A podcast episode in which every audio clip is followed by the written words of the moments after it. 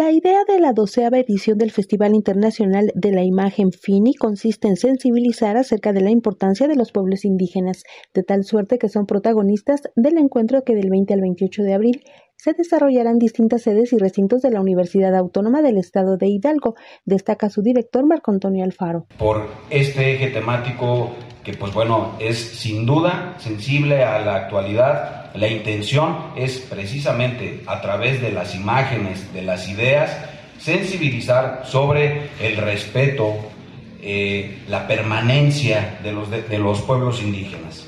Eh, hace un rato comentaba qué es, me preguntaban qué es el festival. Primero quiero comentar que no es un festival, es el Festival Internacional de la Imagen. Es un festival, el festival único en, su clase en el país. Si bien es cierto que hay festivales de cine, de fotografía, y los hay muy importantes, este es el único multidisciplinario y eso es lo que enriquece aún más a este festival. En conferencia de prensa explica que se trata de un encuentro único, pues tiene un enfoque multidisciplinario y un perfil temático, en este caso, pueblos indígenas, además de que este año India será el país invitado de honor con un programa que incluye danza, cine y música, señala Abhinav Rash, director del Centro Gurudev Tagore de la Embajada de India en México.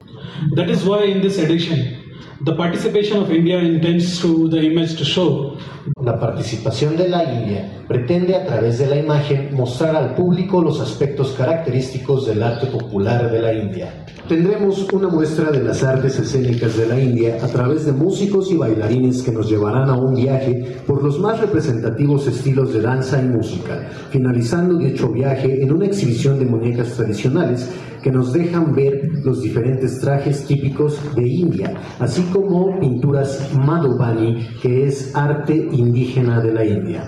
Entre las 109 actividades y exposiciones se rendirá homenaje al fotógrafo de origen neerlandés Bob Shelwick y se efectuará el coloquio de pueblos indígenas del cual habló la investigadora Jocelyn Soto Alarcón. Y a lo largo de seis días, eh, los investigadores que formamos parte del coloquio vamos a, compartir una serie de conferencias eh, en distintas sedes.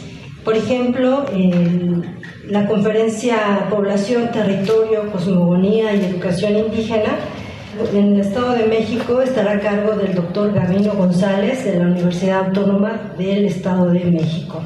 También eh, conversaremos sobre las condiciones sociales de la salud de personas indígenas hidalguenses en el contexto pandémico a cargo de la doctora Itzia Cázares del ICSA, del Instituto de Ciencias de la Salud. Eh, otra conferencia versará sobre la diversidad problemática, una mirada a los pueblos originarios en Hidalgo frente al desarrollo a cargo del doctor Miguel Carrillo Salgado de la Universidad Intercultural del Estado de Hidalgo.